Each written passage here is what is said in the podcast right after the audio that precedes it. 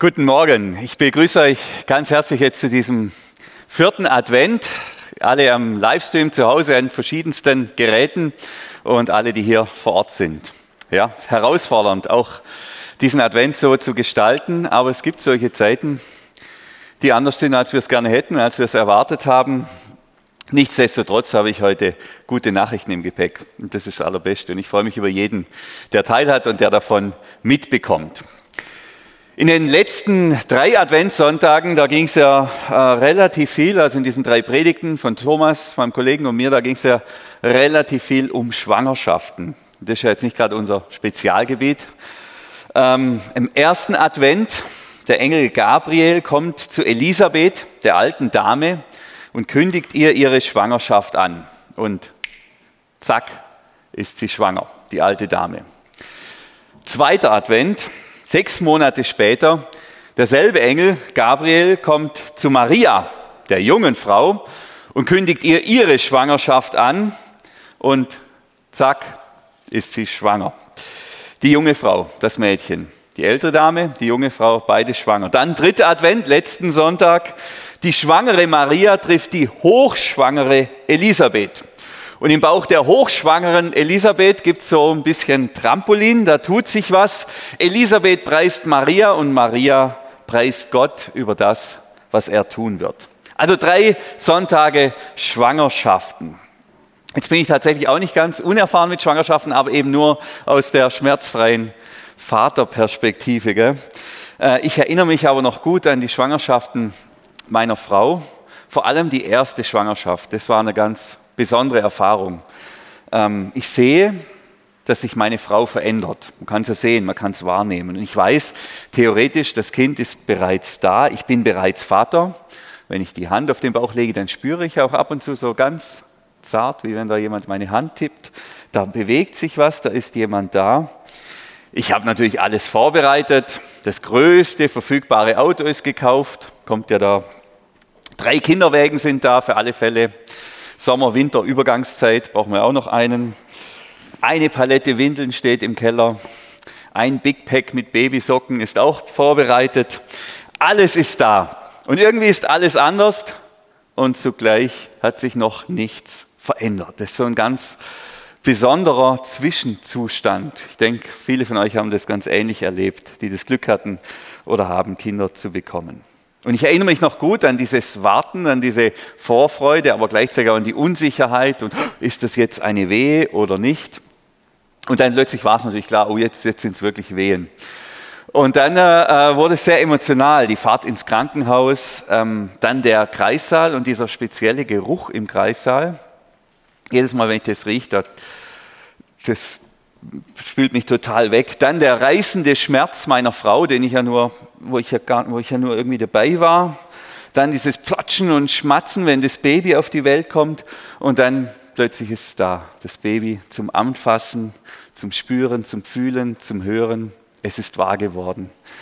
Das war dann für mich spätestens da war der Punkt, wo ich emotional, wo es mir alle Sicherungen durchgebrannt hat. Das war dann irgendwie nicht mehr so. Konnte ich nicht mehr sortieren, meine Gefühle. Und genau das passiert heute der Elisabeth. Sie ist ja eine Erstgebärende. Gell? Ähm, sie bekommt heute ihr Baby. Und in diese Geschichte gehen wir hinein. Lukas Kapitel 1, das sind so die letzten Verse bis zur Weihnachtsgeschichte, jetzt am vierten Advent. Lukas Kapitel 1, Vers 57 geht's los. Als für Elisabeth die Zeit der Entbindung gekommen war, gebar sie einen Sohn. Die Nachbarn und Nachbarinnen und die Verwandten hörten es und freuten sich mit, dass Gott so großes Erbarmen mit ihr gehabt hatte. Also jetzt ist es soweit. Nach dem langen Warten, jetzt bringt die Elisabeth endlich einen Sohn zur Welt. Und die Nachbarn, die freuen sich, montieren den größten Storch, den sie finden können, am Zaun und hängen irgendwelche Plakate noch auf. Alle freuen sich mit. Das Kind ist endlich da, dass Gott so großes Erbarmen mit der Elisabeth hatte. Super, Wahnsinn, toll. Elisabeth, wir freuen uns. Schön, dass du da bist, dass das Kind da ist. Elisabeth, das ist so super. Wir freuen uns. Jetzt, warum freuen die sich alle so? Warum freuen die sich so? Und warum ist es Lukas wichtig, uns zu sagen, dass sich alle so freuen? Erstmal scheint es, dass Elisabeth eine sehr beliebte Frau war. Die hatte wenig Leute, die da irgendwie neidisch auf sie sind, sondern die freuen sich wirklich mit. Aber was passiert hier ist ja, dass der, ich formuliere es erstmal negativ, die Lebenswunde der Elisabeth beginnt an diesem Tag zu heilen. Oder wenn man es positiv formuliert, der Lebenstraum der Elisabeth geht an diesem Tag in Erfüllung. Und die wohlmeinenden Menschen, die freuen sich mit, die freuen sich unbändig mit. Thomas hat es ja in deiner Predigt im ersten Advent äh, schön erklärt, keine Kinder zu bekommen war für die damalige Zeit, in der wir jetzt sind, in der Weihnachtsgeschichte oder Vorweihnachtsgeschichte, das war eine große Schande. Und man hat es weniger als ein medizinisches Problem, als vielmehr ein geistlich-spirituelles Problem betrachtet. Äh, man hat gesagt, naja, wenn die keine Kinder bekommen kann, dann hat das was mit Gott zu tun. Gott verweigert es denen. Die haben irgendwie Dreck am Stecken. Wo Feuer ist, da ist, äh, wo Rauch ist, ist auch Feuer. Irgendwas stimmt bei denen nicht. Und das war also schwierig. Schwierig. Das war, mit, das war eine große Schande, kein Kind zu bekommen.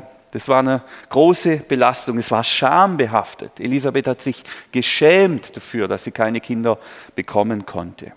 Und nicht nur das, ich unterstelle der Elisabeth, dass es ihr nicht nur darum ging, gesellschaftlich irgendwie mit den anderen auch mitzukönnen, sondern ich glaube, ich unterstelle ihr das, sie wollte auch aus ihrem Innersten heraus Mama sein, Mutter sein.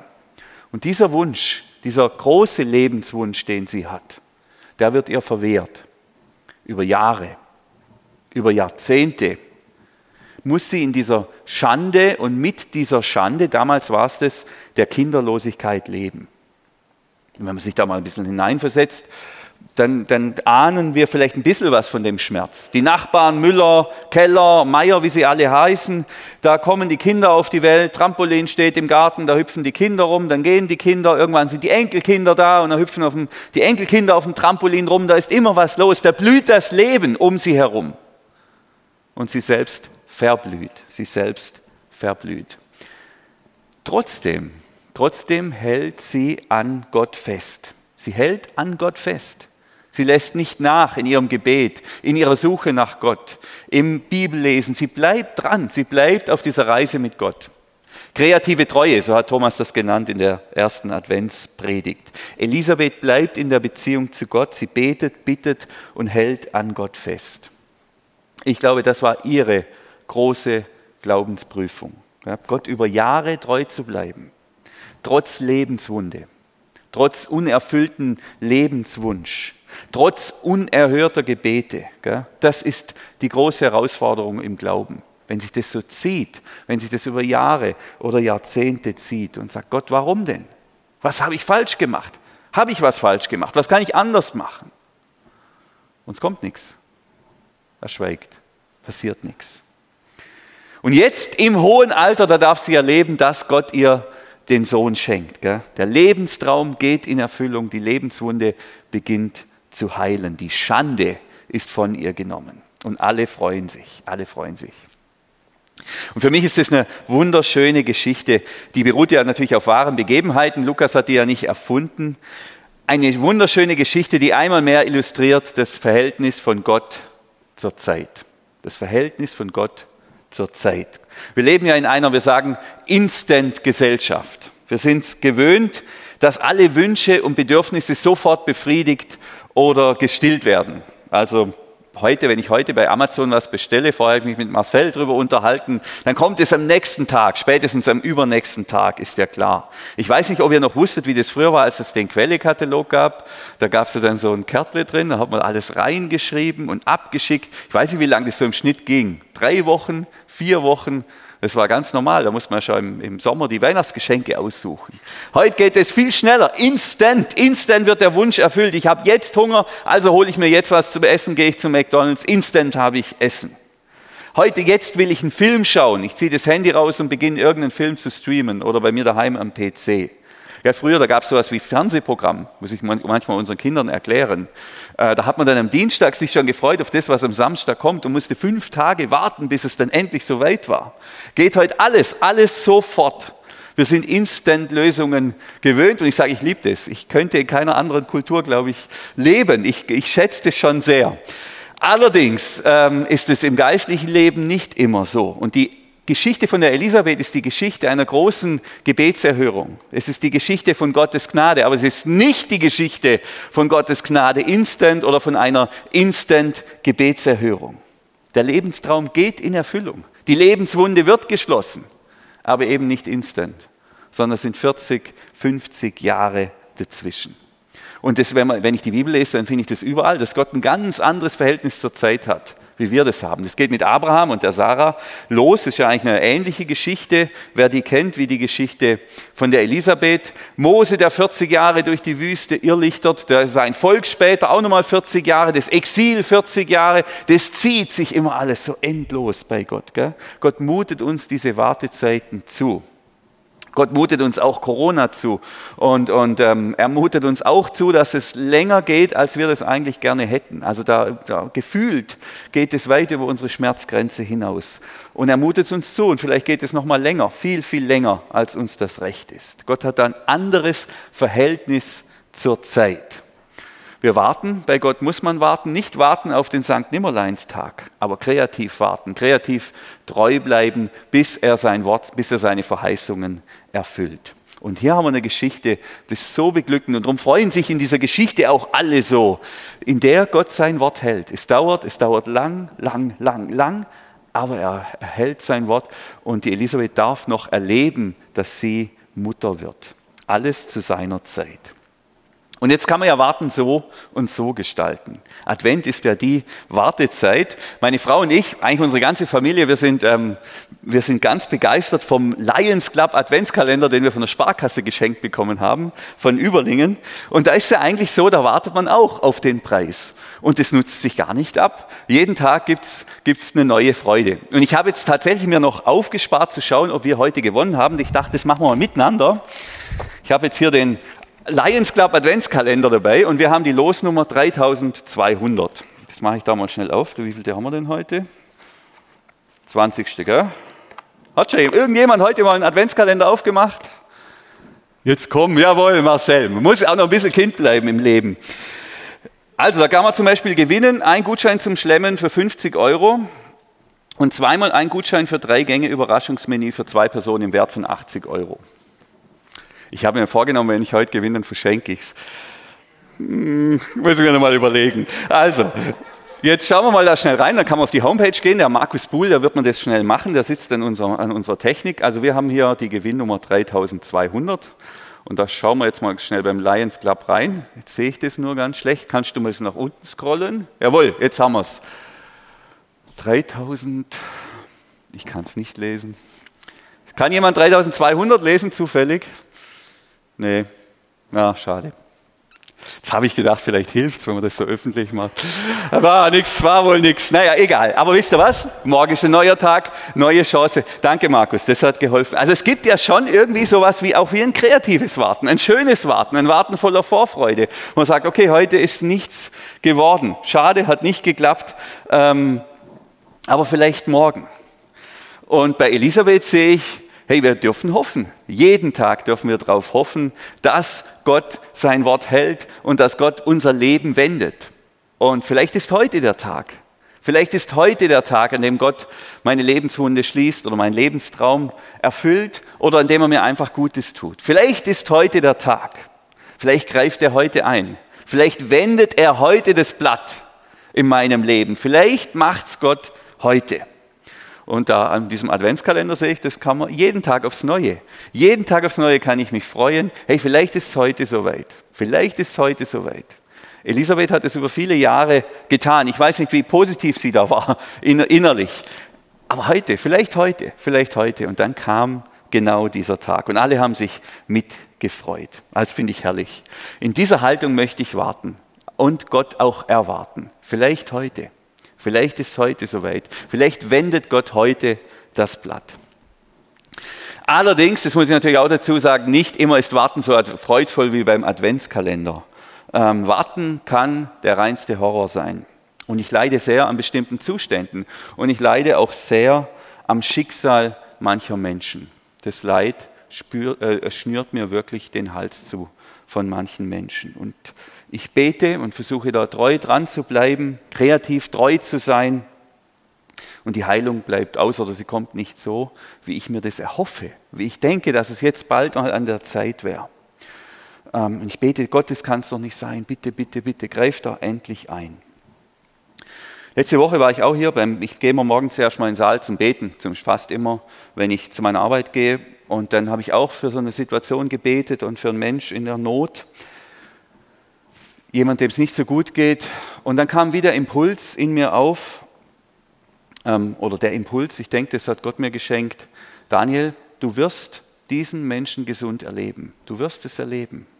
In diesem Leben oder im Leben nach dem Leben. Der Tag wird kommen, da werdet ihr euch gesund begegnen. Dieser Tag wird kommen. Und wenn nicht in diesem Leben, dann im nächsten Leben. Das hat meinen Blick unheimlich geweitet. Es war ein herausfordernder Gedanke, den zuzulassen. Und gleichzeitig war er unheimlich tröstlich. Ich weiß, der Tag wird kommen. Wir werden miteinander sein, gesund und die Sache wird hinter uns liegen. Und wenn ich mein Leben so betrachte, das habe ich ja versucht mit so einer kleinen Grafik zu zeigen, ähm, dann betrachte ich es ähm, in der Regel immer nur bis zum Tod. Also ich, ich behalte mich eigentlich, so jetzt muss ich hier das richtig rum machen, so, genau, perfekt. Ich halte mich eigentlich immer nur in dem Bereich auf. Das ist mein Leben, das, das, das ja die Hand, das, das irgendwann endet, dieses Leben. Und ich will, dass da alles noch passiert dass Gott alle Lebensträume erfüllt, alle Lebenswunden heilt, dass er mir alles gibt, dass er mir alles schenkt. Das soll alles hier, das, das alles hier, alles soll hier passieren. Und wir erleben es ja, wir erleben, dass Gott Wunder tut, wir erleben, dass Gott heilt. Bei manchen geht es ganz schnell, da gibt es ja sogar Instant-Wunder, die gibt es ja sogar. Und jetzt haben wir hier eine schöne Geschichte von Elisabeth, die relativ wahrscheinlich warten musste, relativ knapp bis ans Ende, aber sie hat es auch noch zu Lebenszeiten erlebt. Aber wie betrachtet denn Gott unser Leben? Und ich glaube, wenn Gott unser Leben sieht, das wäre dann das, das nächste Bild, dann sieht er nicht, dann sieht er alles. Der sieht das ganze Paket. Er sieht nicht nur die ersten 30, 70, 80 Jahre. Da kommt doch noch viel, viel, viel, viel, viel, viel, viel, viel, viel, viel mehr. Das ist nicht alles. Und Gott sieht unser ganzes Leben. Er sieht das ganze Paket. Und für die Zeit, die nach dem Leben kommt, fürs Leben nach dem Leben, ist uns in jedem Fall verheißen, dass es gut wird. Offenbarung können wir lesen, äh, diese ganz berühmten Worte, er wird alle ihre Tränen abwischen. Es wird keinen Tod mehr geben und keine Traurigkeit. Das gilt alles für den Bereich hier. Keine Klage und keine Quälerei mehr. Was einmal war, ist vorbei. Manchmal erleben wir auch schon in dem Bereich ein bisschen was. Wir erleben schon, dass Gott eingreift und Wunder tut. Er schenkt uns, wir dürfen ein bisschen kosten, wir dürfen ein bisschen probieren. So wie ich manchmal ab und zu, wenn meine Frau jetzt Kekse backt, dass ich, ich darf ab und zu probieren. Aber die große Portion, die gibt es erst nach Weihnachten bei uns. Wir dürfen hier ein bisschen kosten, ein bisschen probieren. Aber das Große, das steht noch aus und das kommt. Das kommt. Und dieses Wunder von der Elisabeth ist wie ein, wie ein kleiner Vorgeschmack auf das, was kommt. Wir dürfen uns freuen. Die Zeit kommt. Die Zeit kommt. Hoffentlich bald, hoffentlich instant, am liebsten sofort. Vielleicht müssen wir ein paar Jahre warten oder sogar in die Zeit, ins Leben nach dem Leben. Gott sieht das ganze Paket. Und lasst uns auch unser Leben so sehen, dass wir nicht nur sagen, diese paar Jahre, das ist das Bedeutendste. Bedeutend ist das ganze Paket. Also durchhalten, dranbleiben, die Freude nicht verlieren wie beim Adventskalender. Elisabeth hat es erlebt, ihr Traum wird wahr. Ja, und dann geht es weiter. Jetzt soll, jetzt ist der Bub auf der Welt und jetzt soll er auch beschnitten werden und einen Namen bekommen. Vers 59 und 60. Als das Kind acht Tage alt war und beschnitten werden sollte, kamen sie alle dazu. Also ganze alle, Verwandtschaft, Nachbarschaft, alle. Sie wollten es nach seinem Vater Zacharias nennen, aber die Mutter sagte, nein, er soll Johannes heißen. Also er ist der Jude äh, ähm, und der wird beschnitten. Das ist das Zugehörigkeits Zeichen zum jüdischen Volk. Und mit der Beschneidung bekommt das Kind, bekommt der Bub auch einen Namen. Ähm, und wisst ihr, was sich nicht verändert hat in 2000 Jahren, seit es passiert ist? Bei der Namensgebung wollen alle mitreden. Da schwätzen alle mit, alle haben eine Meinung zu diesem Thema. So war es übrigens auch bei unserem ersten Kind. Wir hatten zwei Varianten, meine Frau und ich. Äh, ähm, mit denen sind wir ins Krankenhaus gefahren. Und dann war sie ja, ähm, als das Kind, als die Hebamme dann gefragt hat, ja, wie soll denn das Kind heißen, war jetzt meine Frau auch nicht mehr so ganz fit. Und dann habe ich gedacht, ich entscheide es jetzt. Äh, ähm, weil wir haben ja zwei, zwei Varianten, hat sie ja zugestimmt.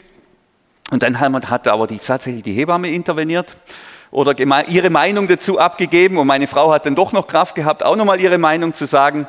Und dann haben wir das geändert. Und jetzt bin ich froh, bin versöhnt damit. Aber weil es um die Namensgebung geht, reden alle mit. Selbst die Hebamme im Kreissaal.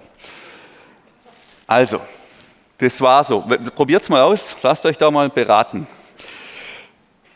Also, Elisabeth sagt, nein, wir machen es nicht so. Ihr sagt zwar alle, der soll Zacharias heißen nach dem Vater, aber der soll Johannes heißen. Warum? Ja, weil der Engel gesagt hat, er soll Johannes heißen. Und was bedeutet Johannes? Weiß es jemand? Gott ist gnädig. Gott ist gnädig. Was für ein schöner Name. Vers 61, 62. Sie wandten ein, warum denn? In der ganzen Verwandtschaft gibt es keinen, der so heißt. Sie fragten den Vater durch Zeichen, wie der Sohn heißen sollte. Also der Vater, der hat ja diese Engelsbegegnung gehabt, der kann nicht reden, der ist stumm. Hier sieht es fast noch so aus, als wäre er auch noch taub, als müsste man ihm irgendwie Zeichen geben. Ähm, üblich hat man, also üblicherweise hat man die Kinder nach dem Vater benannt. Kann man hier alles ja ableiten. Und irgendwie denken die jetzt wahrscheinlich, ja, die Elisabeth, die nutzt es aus, dass der Mann nichts sagen kann. Die macht da jetzt ihr Ding. Jetzt fragen wir dann doch nochmal den Vater, um sicher zu gehen, dass es stimmt. Und tatsächlich sagt der Vater, nein, der soll nicht nach mir heißen, sondern der soll Johannes heißen. Also das wisst ihr ja noch gar nicht, gell? Ähm, Vers 63 und 64. Ähm, Zacharias ließ sich eine Schreibtafel geben und schrieb, jetzt kommt die Auflösung, ich war ein bisschen zu schnell, er heißt Johannes und sie wunderten sich alle. Im selben Augenblick konnte Zacharias widersprechen und sofort fing er an, Gott zu preisen. Also jetzt war der neun Monate und acht Tage lang stumm, dieser Priester, gell? konnte nicht reden, kein Wort, kein nix, gar nichts sagen. Und jetzt kann er widersprechen. Jetzt kann er widersprechen. Ich gehe regelmäßig zu Schweigeexerzitien, das ist dann meistens so eine Woche oder mal, auch mal zehn Tage Schweigen. Und wenn ich dann heimkomme, dann überlege ich, dann habe ich das innerlich schon ganz oft durchgespielt, wie werde ich jetzt meiner Frau begegnen, was sind dann die ersten Worte. Das ist ja was ganz Bedeutungsvolles, wenn man dann wieder den Mund aufmacht äh, und was sagt. Und was, was, ist, was ist das, was der Zacharias sagt? Er preist Gott. Also das Erste, was er tut, ist Lobpreis. Er preist Gott. Könnte man ja denken, naja, der war jetzt erstmal neun Monate hier gestraft, bestraft oder, oder ruhig gestellt oder was auch immer. Äh, äh der, man macht jetzt seinem Ärger Luft. Nein, ganz im Gegenteil, er preist Gott. Er preist Gott, macht Lobpreis nach neun Monaten Schweigen. Und ich kann mir vorstellen, der geht so richtig ab mit dem, jetzt war er so lang ruhig, jetzt geht so richtig raus. Und ich hoffe, wenn wir dann mal endlich, endlich, endlich, endlich, endlich wieder alle hier drin sind und singen dürfen, Rebecca nickt auch schon, wenn hier wieder alles voll ist, wenn so Abstand keine Rolle spielt, dass wir dann auch so richtig abgehen, so richtig laut singen, so dass der Regler nicht mehr weiter nach oben geht beim Timo und der Gesang von uns viel lauter ist wie das, was überhaupt technisch verstärkbar ist, dass es so richtig wild wird. Aber da sind wir jetzt noch nicht. Zacharias war aber an dem Punkt. Und da geht, der geht richtig ab. Und dann ähm, beginnt er prophetisch zu singen und zu reden. Vers äh, 67. Erfüllt vom Heiligen Geist sprach der Vater des Kindes, interessant, prophetische Worte. Also Pfingsten ist alles noch in weiter Ferne, das, das liegt da, da brauchst du mal 30 Jahre die mit diesem ganzen Heiligen Geist-Thema. Aber hier ist er schon erfüllt vom Heiligen Geist. Der Geist Gottes lebt schon in ihm und er spricht, erfüllt, beseelt vom Heiligen Geist, ähm, singt er dieses Lied, also ein prophetisches Lied. Vers 68 und 69. Gepriesen sei der Herr, der Gott Israels, denn er ist uns zur Hilfe gekommen und er hat sein Volk befreit. Einen starken Retter hat er uns gesandt, einen Nachkommen seines Dieners David. Das ist übrigens das sogenannte Benediktus-Gebet. Die Mönche beten das, so wie sie das Magnifikat auch beten im Kloster. Und was fällt auf hier? Was fällt auf? Wieder das Thema Zeit. Wieder das Thema Zeit. Denn Zacharias sieht die Zeit von hinten, könnte man mal sagen. Der Jesus ist noch nicht geboren. Die Maria, die liegt also noch mal drei Monate hinter der Elisabeth. Und schon preist der Zacharias Gott, dass Gott das Volk befreit hat und dass der Retter geboren ist und dass der gekommen ist und dass alles schon erledigt ist. Also er sieht, und ich habe es ja versucht darzustellen, er sieht sozusagen, er stellt sich ans Ende der Zeit und blickt zurück auf die Gegenwart. Und prophetisch preist er Gott, weil er sieht, was jetzt bereits alles passiert ist, obwohl es noch gar nicht passiert ist. Also es wäre ein bisschen, als würde ich beten und sagen, danke lieber Gott, dass du mir 60 Enkelkinder geschenkt hast. Und das ist jetzt natürlich nicht prophetisch, sondern Wunschdenken. Und das ist ein großer Unterschied, immer zwischen Wunschdenken und prophetischem Reden. In meinem Fall Wunschdenken, bei Zacharias ist es wirklich prophetisch. Das ist prophetisch. Und die ganze Freude ist schon da. Gott hat gehandelt, Gott hat eingegriffen, er hat uns befreit. Wir sind von dieser, von, diesem, von dieser ganzen Knechtschaft, von diesem ganzen Elend, in dem wir stecken. Wir sind bereits befreit, obwohl sich faktisch noch nichts geändert hat, außer dass er jetzt ein Baby hat. Das ist alles, was, was passiert ist und das ist noch nicht mal der Retter. Im Glauben sieht er schon fertig was noch unfertig ist. Im Glauben nimmt er das vorweg und er preist Gott und dankt Gott. Und wenn wir solche Impulse haben, dass wir Gott preisen, dass wir Dinge schon fertig sehen, dann dürfen wir Gott preisen, auch in schwieriger Zeit. Dann dürfen wir lauthals hinaussingen, natürlich. So, Vers 70 ähm, geht es weiter und jetzt springt der Zacharias mal ganz schnell von der großen fernen Zukunft in die Vergangenheit. So hat er es durch seinen heiligen Propheten schon seit langem angekündigt. Er wollte uns retten vor unseren Feinden aus der Gewalt all derer, die uns hassen. Er wollte unseren Vorfahren Erbarmen erweisen und die Zusagen seines heiligen Volkbundes nicht vergessen, den er mit ihnen geschlossen hat. Also dieser große Jubel, das, was da passiert ist oder passieren wird, kommt nicht einfach so plötzlich daher, sondern es wurde schon ganz lange in der Vergangenheit angekündigt. Das hat sich abgezeichnet. Gott hat es versprochen. Und dann hat es gedauert. Und dann hat er sein Wort aus, eingelöst. Ganz wie bei der Elisabeth. Es ist klar, Gott wird handeln. Das hat er von Anfang an gesagt. Er hat es von Anfang an zugesagt. Er wird es wenden. Er wird das Blatt wenden. Nicht nur für die Elisabeth im Kleinen, sondern für das ganze Volk, das Gottesvolk, das Glaubensvolk im Großen. Der Tag kommt. Er wird es wenden. Das kommt nicht einfach so, sondern er hat es versprochen. Und Zacharias sieht wie das ganze Paket, er sieht die ganze Zeit, was war und was sein wird und was ist. Und jetzt springt er in die Gegenwart und Vers 76, da sagt er dann, und du, mein Kind, und ich denke, er schaut den kleinen Johannes Säugling dann an oder hat ihn vielleicht sogar auf dem Arm, ein Prophet des Höchsten wirst du sein. Du wirst dem Herrn vorausgehen, um den Weg für ihn zu bahnen. Du, Johannes, wirst Jesus vorausgehen. Und es ist natürlich total interessant, ähm, dass Jesus, der Sohn Gottes, der Messias, dass der jemand braucht, der ihm den Weg bahnt, dass es da offensichtlich einen Partner braucht oder einen Unterstützer oder einen Zeugen. Ist relevant übrigens für alle Christen, die Einzelkämpfer sind, die sich alleinig so durchkämpfen. Selbst Jesus hat Unterstützung bekommen für seine Mission. Selbst Jesus hat jemand gehabt, wo er schon mal ein bisschen vorbereitet hat, der, der, das, der das Ganze in die Wege geleitet hat. Und Johannes ist dieser Unterstützer, dieser Botschafter, dieser Zeuge. Und wie wird es aussehen? Wie wird denn Johannes den Weg bahnen? Vers 77. Du wirst dem Volk des Herrn verkünden, dass nun die versprochene Rettung kommt, weil Gott ihnen ihre Schuld vergeben will. So geht's los. Johannes, du wirst hinstehen und sagen, Gott will euch eure Schuld, dem Volk die Schuld vergeben. Also wie kommt die Rettung? Wie kommt diese großartige Rettung, die Zacharias preist? Wie sieht die überhaupt aus? Indem Gott beginnt, die Schuld zu vergeben. So geht's los. So geht die Rettung los. So geht die Befreiungsaktion Gottes los. Also Jesus ähm, oder Gott macht mit Jesus, wenn man so will, einen Neustart wie man den Computer, wenn er irgendwie gar nicht mehr läuft, runterfährt und neu beginnt und plötzlich läuft das Ganze wieder. Das Alte, die alte Schuld, das Alte ist vorbei, was Neues beginnt.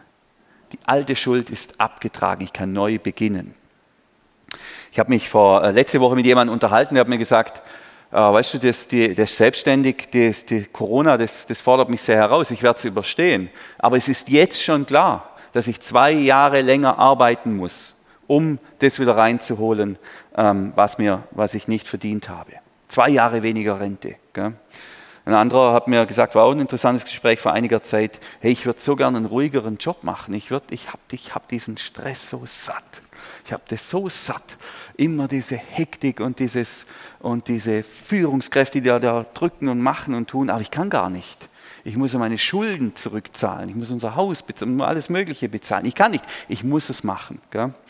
Ähm, jetzt stellt euch mal vor, in, in, der Situation kommt jemand und sagt, so, ich zahle alle Schulden zurück. Guthaben kannst du behalten, Vermögen kannst du behalten, alle Schulden zurück. Freuen sich alle selbstständigen Landwirte und alles. Das wäre was. He? Kommt einer und sagt, ich kann es jetzt leider nicht machen mit dem Adventskalender reicht es jetzt halt auch gerade nicht.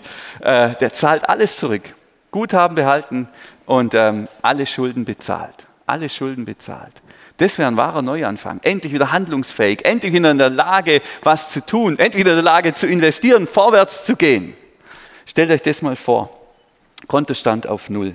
Und genau so geht Gott vor. Das ist sein Plan. So sieht die Erlösung aus. So sieht die Befreiung aus. Er führt keinen Krieg gegen die Römer. Keine politische Schlacht und Mehrheiten und irgendwelche Soldaten, die kommen oder sonst irgendwas, sondern er bezahlt Schuld. Gott bezahlt Schuld. Die miesen und die miesen Taten von uns als Einzelnen, aber auch als Volk. Für die, die es natürlich wollen. Nicht für alle einfach so blanko, sondern für alle, die sagen, ja, ich nehme das, ich, bin, ich nehme das gerne an.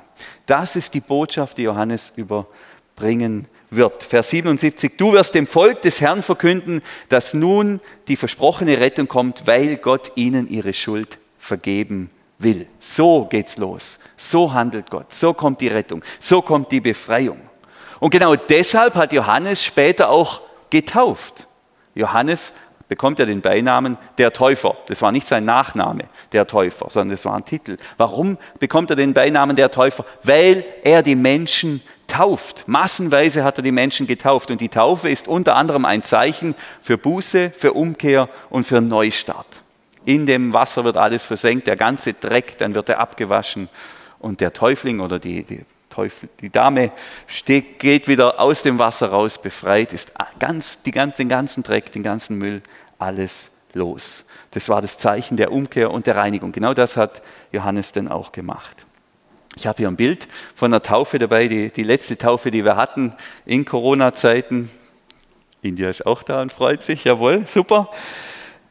Das ist ein Zeichen, ein großartiges Zeichen, sagen sie, jawohl Gott, ich nehme das an, dass du mir neues Leben schenkst.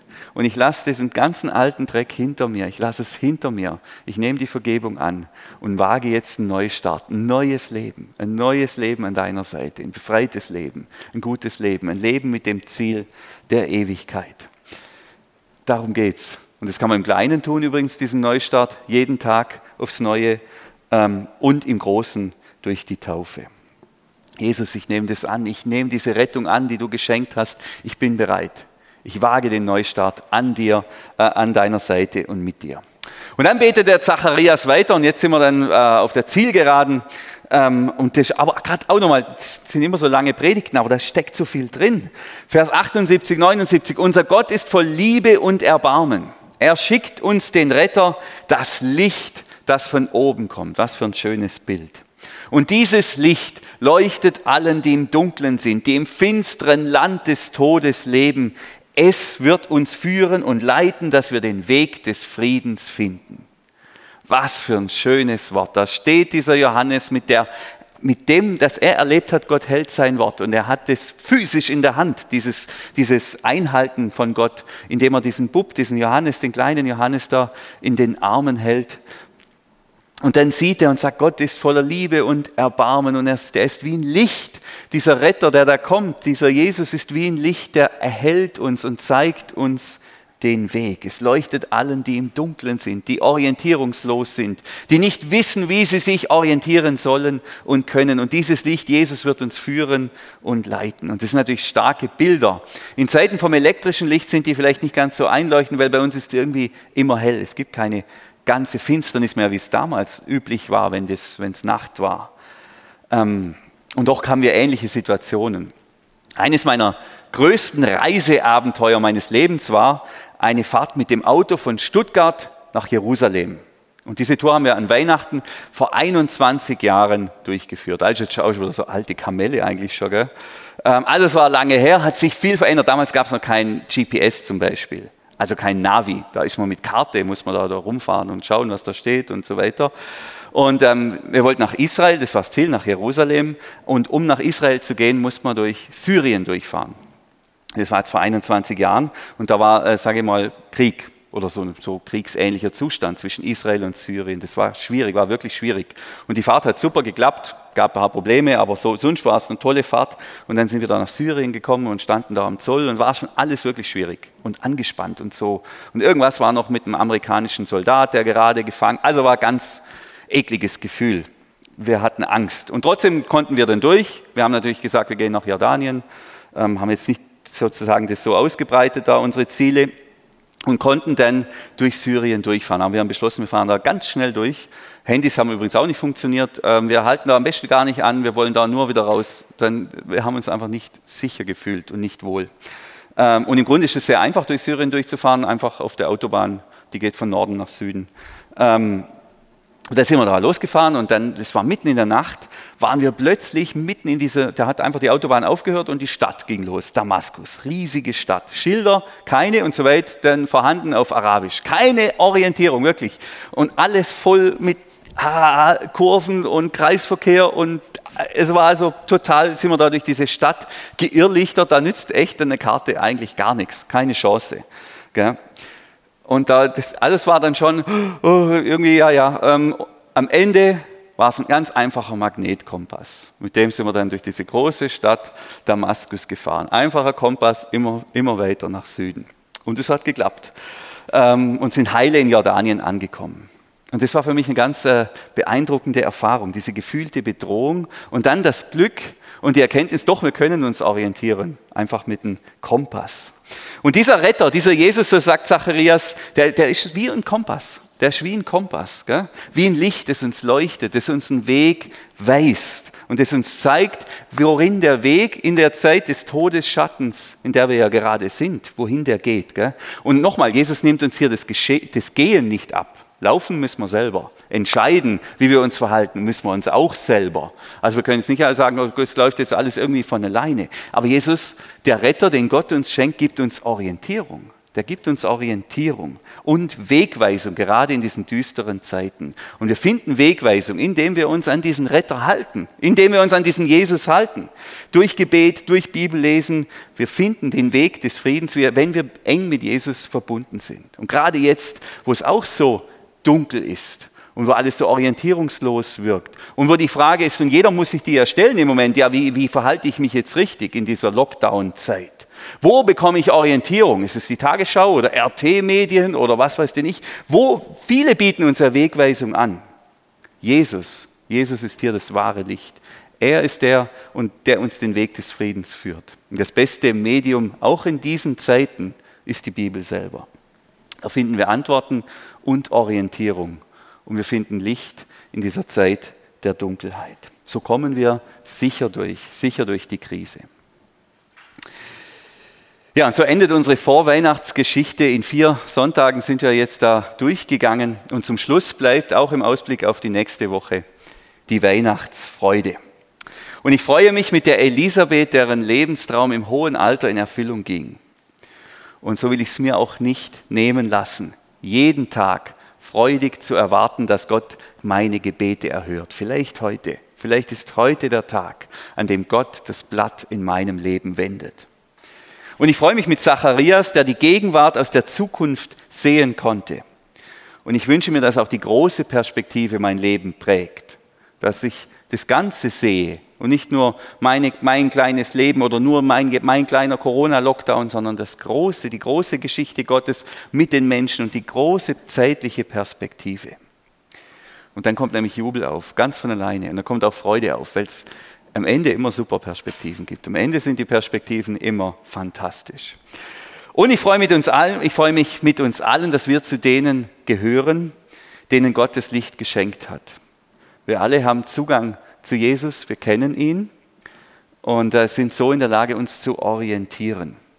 Und ich lade jeden ein, hier auch immer wieder einen Neustart zu machen oder vielleicht auch überhaupt mal einen Neustart zu machen und sagen, jawohl Jesus, ich gehe mit dir, ich nehme das Geschenk der Vergebung an und lass mich von dir führen. Ich folge dir, denn du bist mein Licht und leuchtest mir den Weg. Amen.